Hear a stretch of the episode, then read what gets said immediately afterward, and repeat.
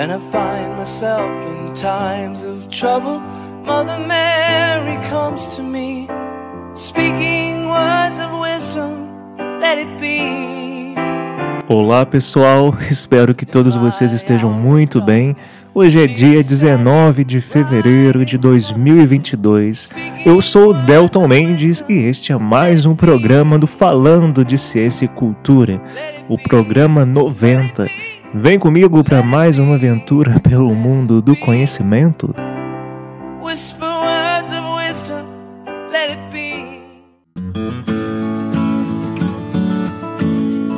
Gente querida, hoje o tema desse episódio são as experiências de quase morte, também denominadas como EQMs, que é a sigla, claro, da tradução para o português.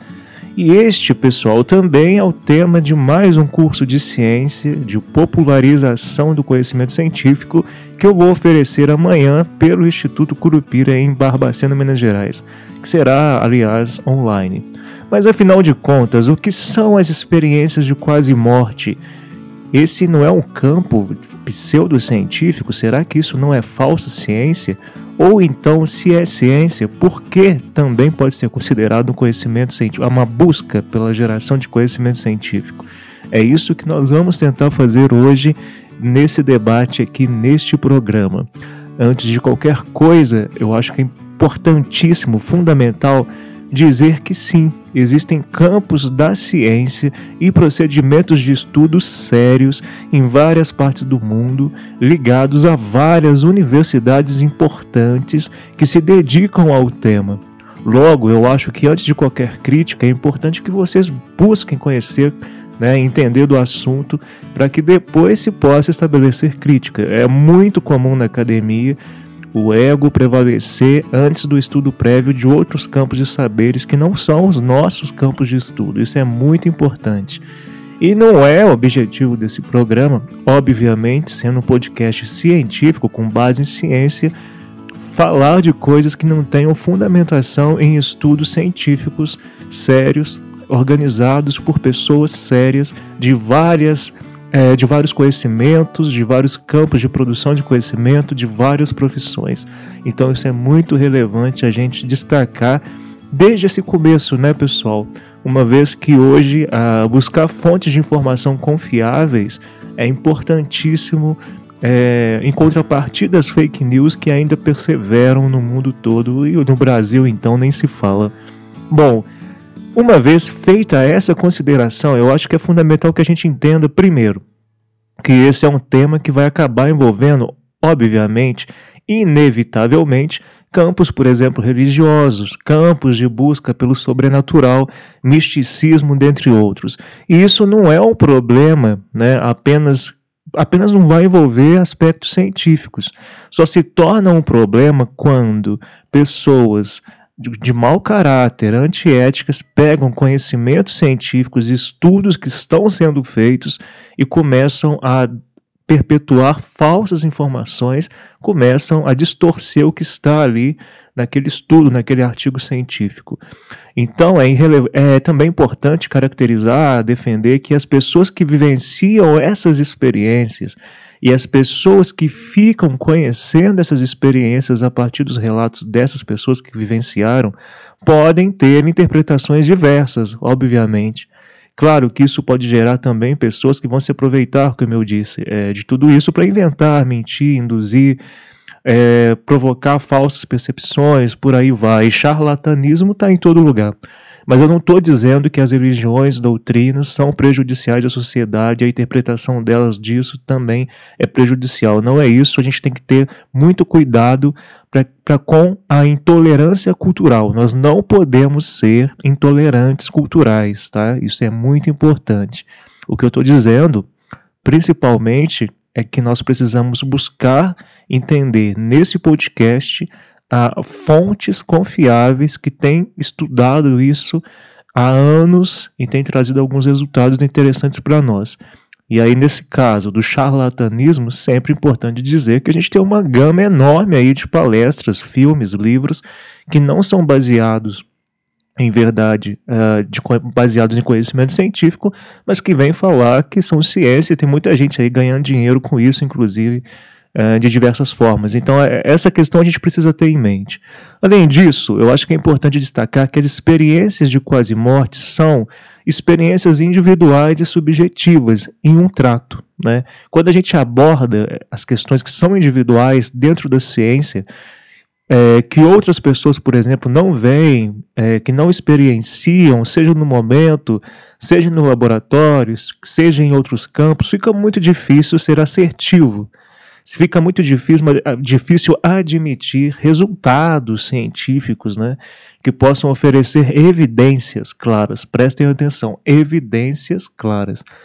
Todavia, pessoal, há um aspecto muito interessante sobre o qual a ciência também se debruça em muitos casos, talvez a maioria dessas experiências de quase morte relatadas e estudadas, a equipe médica, de enfermagem, neurocirurgiões, médicos, enfim, relatam e ajudam a entender aspectos do quadro dito relatado pelo indivíduo que garante ter tido uma experiência de quase morte. Ou seja, existe, né, embora exista o âmbito da individualidade e da subjetividade dos relatos, Há também certo âmbito coletivo quando vários profissionais que estão envolvidos naquele processo ouvem e declaram que o paciente, por exemplo, uh, ou então que notaram né, na pessoa que relata ter tido uma experiência de quase morte alguns aspectos, vários aspectos, contextos que essa pessoa vai dizer e também, obviamente, esses profissionais ajudam a entender o que aconteceu naquele momento. Então, a gente também tem uma gama muito variada, muito vasta de equipes que contam aí, por exemplo, com neurocirurgiões que vêm debater o tema, que vêm trazer as suas percepções a partir do que eles vivenciaram desses relatos, dessas, desses acontecimentos, entre aspas, digamos assim. Então é sempre importante destacar que ceticismo é relevante, né? O conhecimento científico ele se parte, ele parte da pergunta, da curiosidade, mas a gente também tem que ter o senso crítico. A gente precisa tentar sempre entender e buscar fontes confiáveis, os processos científicos mais confiáveis. Mas isso não pode de forma alguma gerar atitudes de intolerância cultural. Né? Cultura também é objeto do estudo científico, subjetividade também é objeto de estudo científico, e temos aí vários campos da psicologia baseada em evidências, vários campos da psiquiatria que estão aí da, neuro, da neurociência que estão debatendo tudo isso. Mas afinal, o que é uma experiência de quase morte?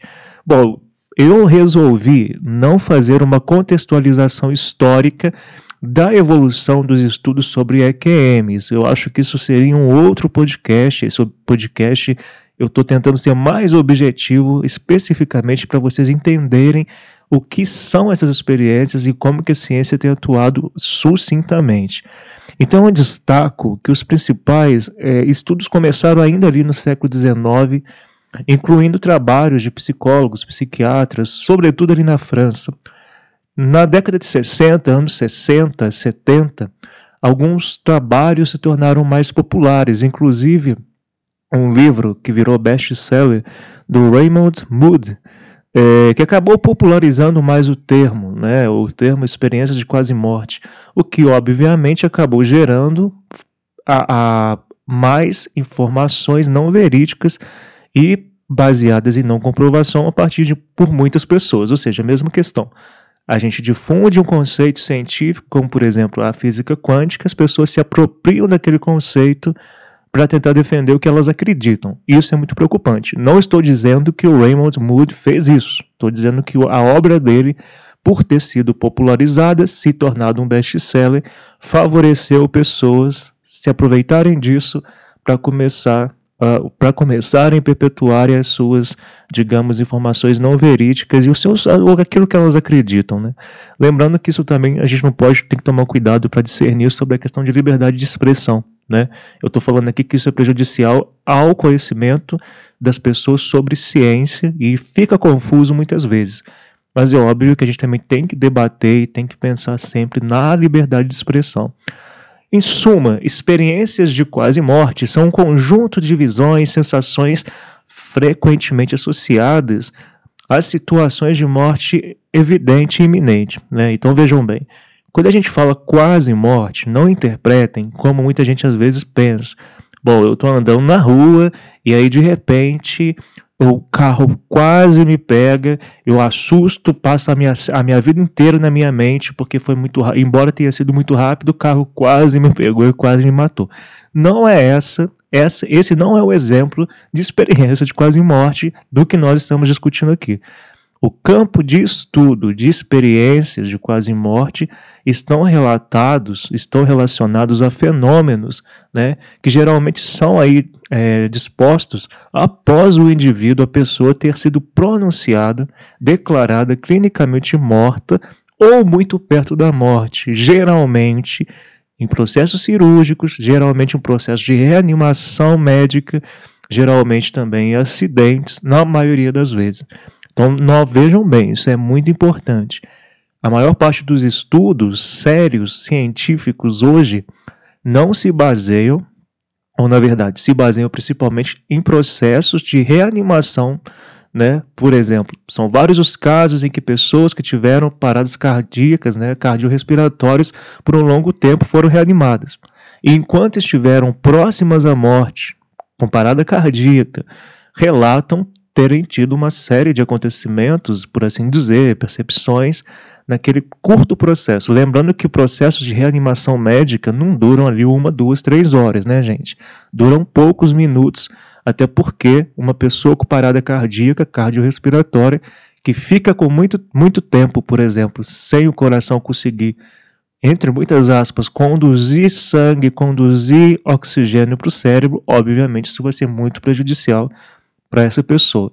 Então, o que eu estou dizendo é: a maior parte dos estudos sérios, comprometidos, estão relacionados a experiências clínicas, em que não só a pessoa que relata a experiência de quase morte, mas também a equipe médica, neurocirurgiões também, por exemplo, psicólogos que vão acompanhar depois o processo, ajudam a entender e também relatam coisas, relatam aspectos vivenciados pós a pessoa que passou por esse processo de reanimação, por exemplo, trazer uma série de percepções. Né? Então, não é raro a descrição minuciosa por parte de muitos pacientes que tiveram experiência de quase morte da observação de 360 graus, por exemplo, da sala de cirurgia. Inclusive, um, um ponto de estudo muito interessante são pessoas cegas, ou seja, pessoas que nasceram cegas, que nunca viram cores, que nunca vivenciaram, não percebe, nunca perceberam, por exemplo, a, a visão, né, como nós temos, como nós vivenciamos, e elas relatam visões como se tivessem literalmente olhos, né? E geralmente com essa percepção de 360 graus da sala de cirurgia, descrevendo inclusive expressões, comportamento dos profissionais de saúde que estão ali tentando é, fazer o processo de reanimação pós-parada cardíaca. Então, vários relatos também, é importante lembrar, se dão também em ambientes de acidentes. Em alguns casos, algumas pessoas é, de fato até foram dadas como falecidas brevemente e acabaram por reanimação, é, voltando à vida. É, muito cuidado com esse voltando à vida. Então, é, será é possível perceber? Vamos notar, né? Vamos discutir isso, né, gente? Que é possível perceber uma variedade de aspectos que podem estar envolvidos com esse campo de estudo. É um campo de estudo que nós dizemos que é da complexidade, ou seja, é multifatorial. E a subjetividade é foco de pesquisas por, diretamente relacionados, por exemplo, à questão de mente, consciência e cérebro. Há muito tempo, inclusive. Muitos de nós não paramos para pensar no dia a dia, mas reflitam, afinal de contas, o que é pensar? O que é ter consciência? O que é lembrar? O que é memória? O que é você saber quem você é e a sua trajetória de vida? Quais os processos biológicos, bioquímicos estão envolvidos? Afinal, a mente é resultado apenas de processos cerebrais.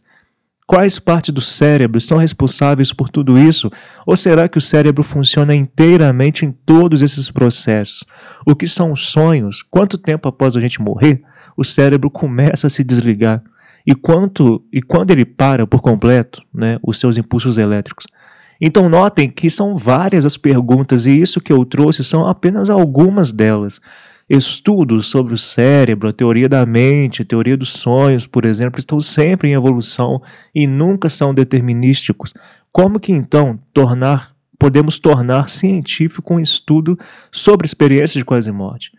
E aí vale lembrar, a ciência não é apenas resultados. Eu acho que o processo mais importante da ciência é a construção do conhecimento científico, é o processo de busca por respostas, buscas por, por entendimento de um fenômeno, ou então de vários, de vários outros aspectos. A própria espiritualidade, que vejam bem, não é religiosidade, não confundam as duas coisas, é foco importante de estudo em vários centros de estudos mundo afora, inclusive relacionando saúde, inclusive relacionando qualidade de vida.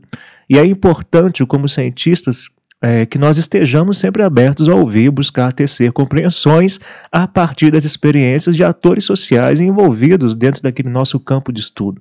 Como que a gente pode desprezar essa quantidade tão grande de relatos médicos, clínicos, das pessoas que vivenciaram essas experiências de quase morte? Notem que isso é muito mais importante do que bater o martelo e dizer: olha, com certeza as experiências de quase morte é, revelam é, existem e revelam coisas para além do que a gente pode perceber. Não, não é para nós, no conhecimento científico, nesse campo, o mais importante não é bater o martelo sobre isso. O mais importante é entender, buscar compreender a partir dos relatos das pessoas e das equipes que acompanham essas pessoas. Então não se pode, e também é interessante lembrar, né, gente? Não tem como a gente fazer um teste induzindo as pessoas à morte ou a um estado de quase morte. Isso é antiético. A gente não pode colocar pessoas sob risco de vida. Claro que existem alguns experimentos, que até vou citar um para vocês, mas é que, que, são totalmente éticos e assim, não, não colocam a pessoa sobre risco iminente de morte. Então vejam a complexidade do assunto, mas essa complexidade não induz a não cientificidade. A gente toma, tem que tomar muito cuidado com isso. Então, embora, a, a, embora ainda não exista aquela comprovação científica totalizante, epistemologicamente findada, como muita gente compreende, e talvez isso nunca exista, mas isso não torna os estudos sobre as experiências de quase mortes não científicos. Eles também são científicos, desde que sigam metodologias científicas e sejam baseados e sejam norteados por pesquisadores sérios em seus programas e seus núcleos de estudo.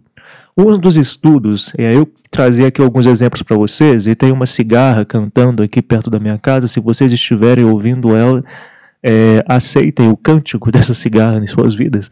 Mas enfim, um dos estudos mais interessantes é o do Raymond Mood, que eu disse para vocês, e que na sua obra, né, lá de 88, um dos estudos dele, ele relata a experiência de uma senhora de 70 anos de idade, cega, que desde os 18, os 18 anos, foi capaz de descrever com muita vividez o que aconteceu com ela enquanto médicos tentavam ressuscitá-la de um ataque do coração.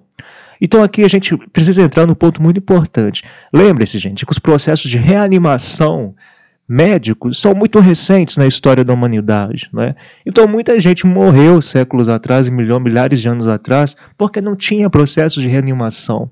Hoje a gente consegue, é, existem vários processos médicos que conseguem reanimar uma pessoa que teve parada cardíaca, que morreria se tivesse essa parada cardíaca há 500 anos, há 100 anos atrás. Hoje não, hoje a gente consegue em vários aspectos e a pessoa pode até ter, ter qualidade de vida normal depois. Então a gente precisa ter essa compreensão de que estudar a, os fenômenos, né, essa, essa questão das experiências de quase morte hoje, precisa ser contextualizada com a evolução médica, a evolução científica que houve no quadro de busca por soluções para pessoas que estão é, em, em, risco iminente de morte. Essa senhora, né, desse, dessa pesquisa do Raymond, ela, inclusive, é, consegue detalhar instrumentos que foram utilizados e até mesmo as suas cores. E é interessante que os médicos, os, os, os trabalhadores da saúde que estavam ali na sala, né, eles também ficaram, de certa forma, assustados, porque ela era cega e ela conseguiu descrever tudo isso no, no momento que ela estava praticamente dada como morta.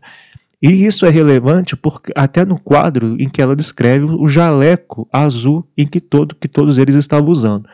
Obviamente, muitas pessoas podem dizer, ah, ela pode ter ouvido eles falarem que estava de jaleco azul, ela pode ter ouvido eles falarem dos instrumentos cirúrgicos, mas é importante dizer que a própria equipe médica ajudou nesse estudo e declarou que, enquanto ela não estava é, com consciência, sem consciência, eles não tocaram nesse assunto. Inclusive, ela descreveu muito bem instrumentos que não tinha como ela ter visto, até porque ela é cega.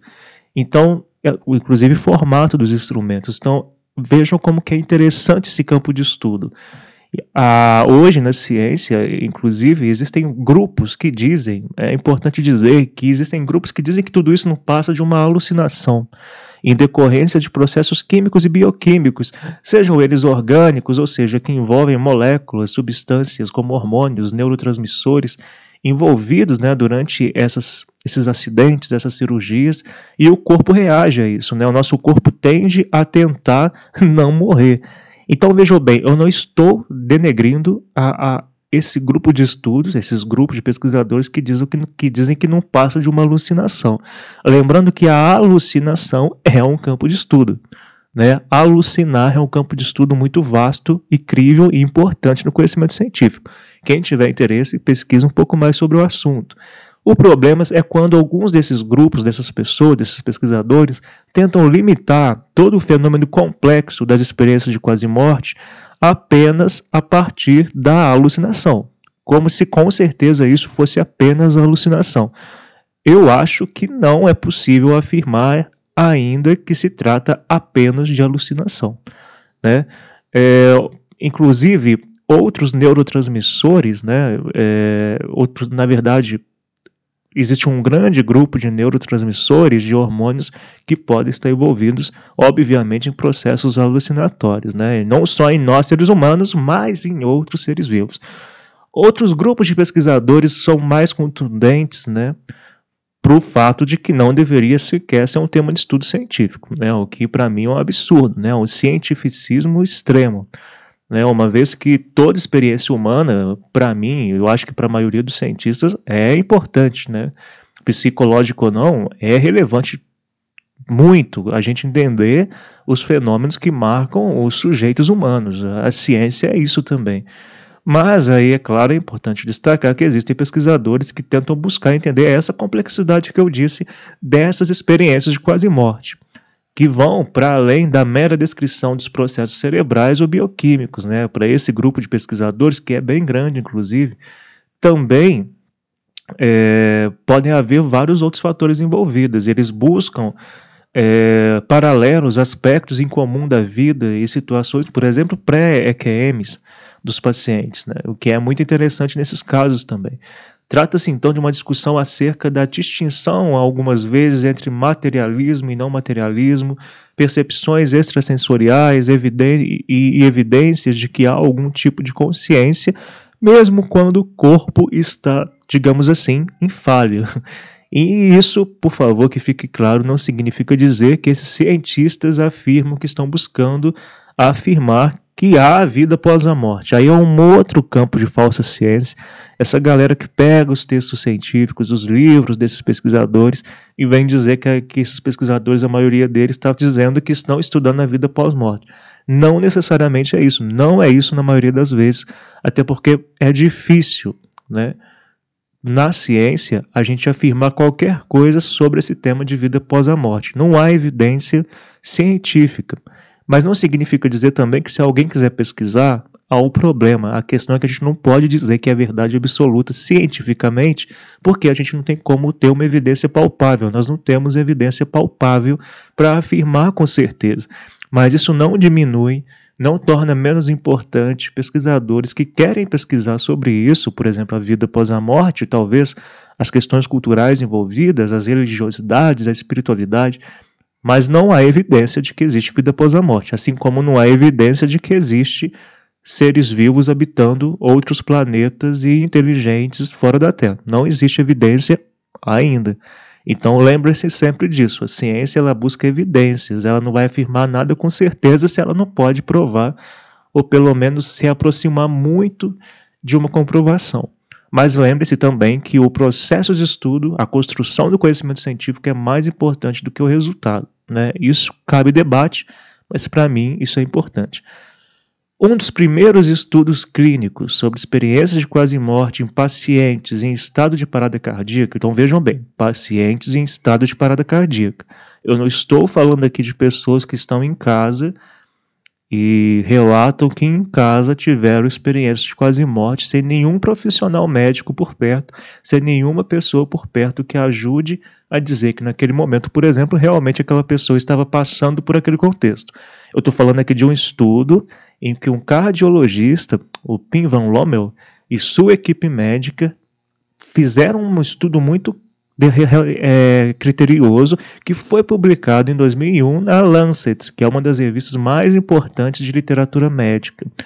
De acordo com essa pesquisa, de 344 pacientes estudados que foram reanimados com sucesso depois de sofrerem parada cardíaca, então vejam bem, 344 pacientes tiveram parada cardíaca. 62, 18% deles tiveram disseram ter tido EQMs e lembraram com detalhes as condições que passaram quando estavam clinicamente mortos. Na conclusão do Lommel, né, esse cardiologista, a nossa consciência existe independentemente do cérebro.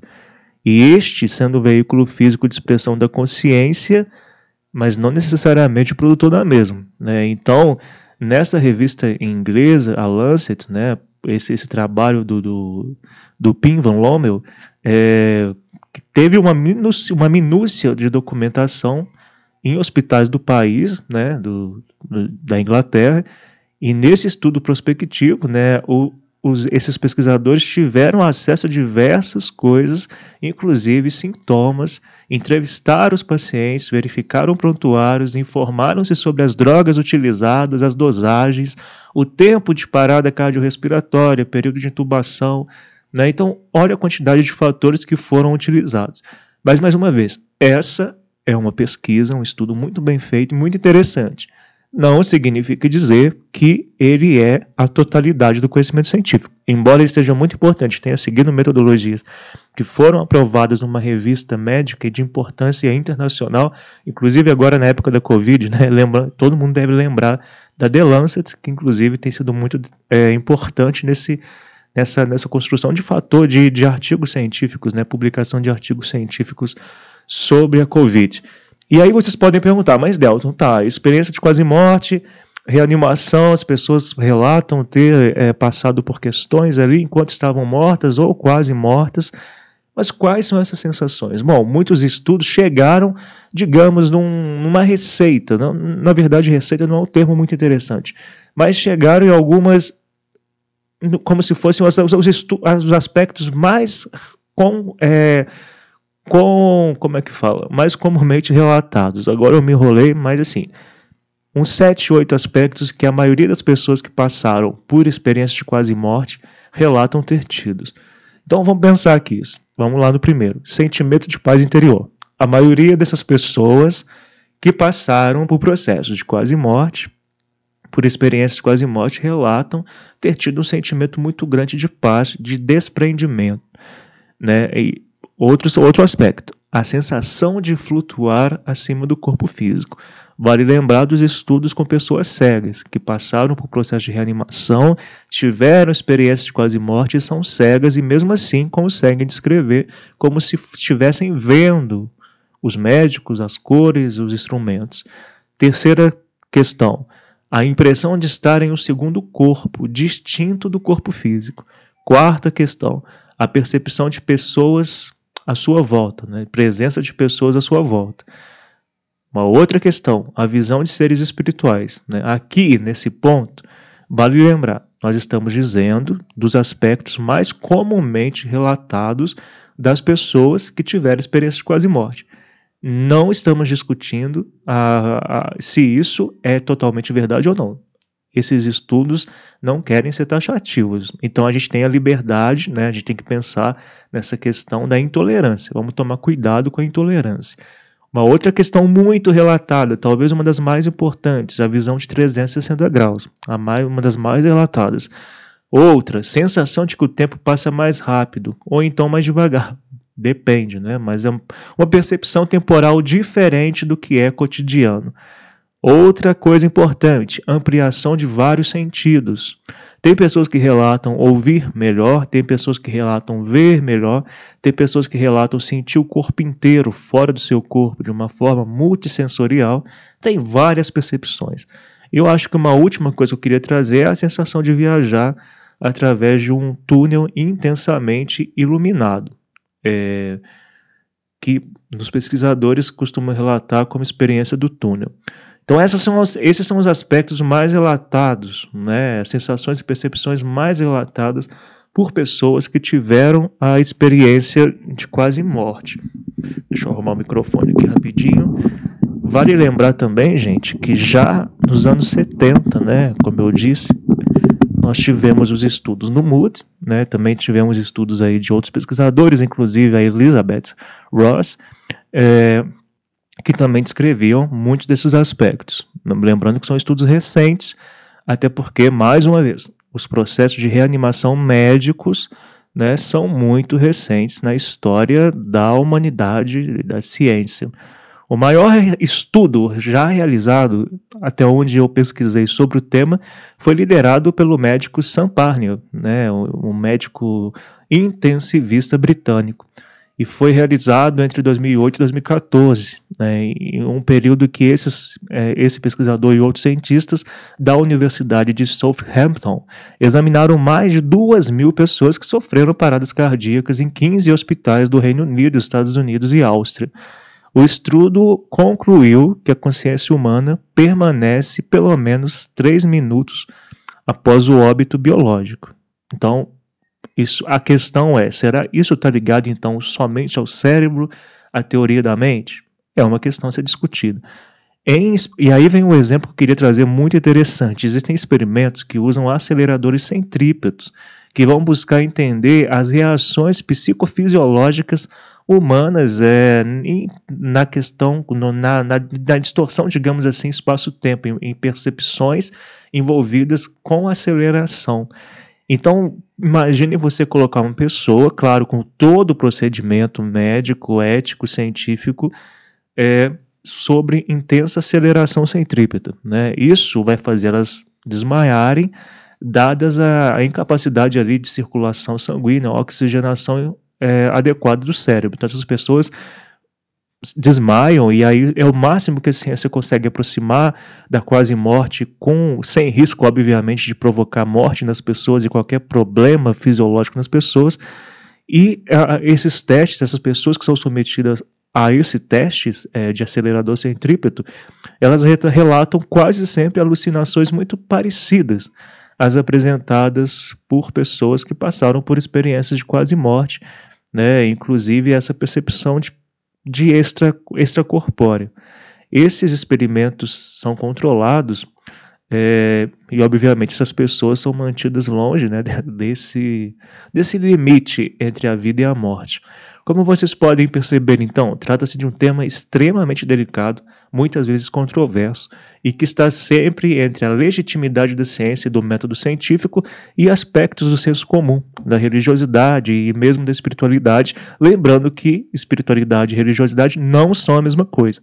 Não necessariamente quem é espirituoso é religioso, né? Será que a falta então de oxigenação do cérebro poderia facilitar essas experiências de quase morte?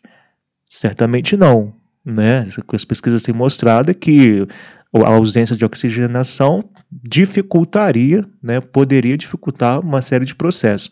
Mas aí vem os experimentos com, com, essa, com esses aceleradores centrípetos e mostram que, mesmo com baixa oxigenação, há processos alucinatórios. Né? Então, muito relativo, precisamos continuar os estudos. Mas então o que, é que poderia provocar essas experiências? Né? Como criar métodos de estudo que afasta, afastem falsas induções? São debates, debates profundos e que assim, não tem como ser taxativo, mas que precisa continuar. Né? É, o, existe uma perspectiva que o Siddhartha Ribeiro traz num, num livro que ele faz um prefácio, né, que eu vou ler aqui para vocês é, uma possibilidade instigante a ser explorada empiricamente, e aí né, ele está falando da questão das, dos experimentos para tentar entender as experiências de quase morte, Então, uma possibilidade instigante nesse contexto propõe que a passagem da vida para a morte seja caracterizada por uma grande desaceleração do tempo subjetivo, durante o qual o eu onírico passearia pela vastíssima coleção de memórias armazenadas ao longo da sua existência, revivendo ou refazendo experiências com as cores daquilo que já foi vivido. E aí ele fala: talvez a vida eterna seja apenas uma sequência de sonhos no feitio daquilo que se vivenciou no passado. Essa possibilidade tem potencial para explicar a noção tão prevalente em diversas culturas de que os virtuosos habitam algum tipo de paraíso após a morte, enquanto os pecadores são enviados ao inferno. Né? Lembrando que isso de céu e inferno está presente já nos egípcios há 3, 4 mil anos atrás, muito antes do cristianismo. Bom, voltando para terminar a citação do Siddhartha, nessa concepção, então, o inferno não seria os outros, mas simplesmente, simplesmente o estar em si mesmo. É, essa citação dele eu achei interessante porque, porque é, existem, os estudos têm mostrado que essa percepção de tempo muda bastante nessa experi nessas experiências de quase morte e também a questão das experiências de vida, né? lembrar do passado, ver pessoas que conviveram com, com essas pessoas durante a vida. Então são aspectos interessantes. Mais uma vez, cabe estudos, não é nada definitivo. Bom, gente, ao fim e ao todo, é sempre importante defender o perfil da ciência de buscar respostas. Independente do campo, ter pesquisas, perguntas e buscar respostas para essas perguntas são fundamentais. Claro que sempre a partir de métodos éticos e que sejam públicos, como a ciência é. Né? Nós publicamos artigos científicos e tornamos eles públicos. E, obviamente, os pesquisadores de outros lugares podem fazer a mesma metodologia e refutar, inclusive. Isso move a ciência. Mas a construção do conhecimento científico é o mais importante, lembrando sempre. E a ciência é um instrumento divertido, deve ser divertido, a partir do qual a humanidade atua como detetive de si mesma. E é muito legal pensar isso. E detetive também do mundo no qual ela vive. Nunca se esqueçam disso. Né? A ciência ela busca evidências e se ela não pode declarar com base em evidências alguma coisa, a gente tem que tomar muito cuidado com o que nós vamos dizer. E é por isso que eu resolvi fazer esse, esse episódio, esse programa sobre esse tema e também esse curso é, baseado em ciência, né, com esse tema, pelo Instituto Curupira, justamente porque ajuda muito a gente entender o que é ciência também e também entender os limites e até onde a tolerância cultural precisa existir. Né? A gente vive um mundo com tanta intolerância e nós, no conhecimento científico, nós não, não podemos, de forma alguma, estimularmos mais essas intolerâncias, todas essas intolerâncias. Então é isso, meu povo. É, muito obrigado a todos vocês que estiveram até o final desse episódio. Eu agradeço também aqueles que têm mandado mensagens. É sempre importante receber o feedback de vocês. Quem tiver interesse em mandar sua percepção para mim, é só mandar no WhatsApp 3298451 9914, tá bom, gente? Grande abraço e até o próximo episódio. When I find myself in times of trouble, Mother Mary comes to me, speaking words of wisdom, let it be.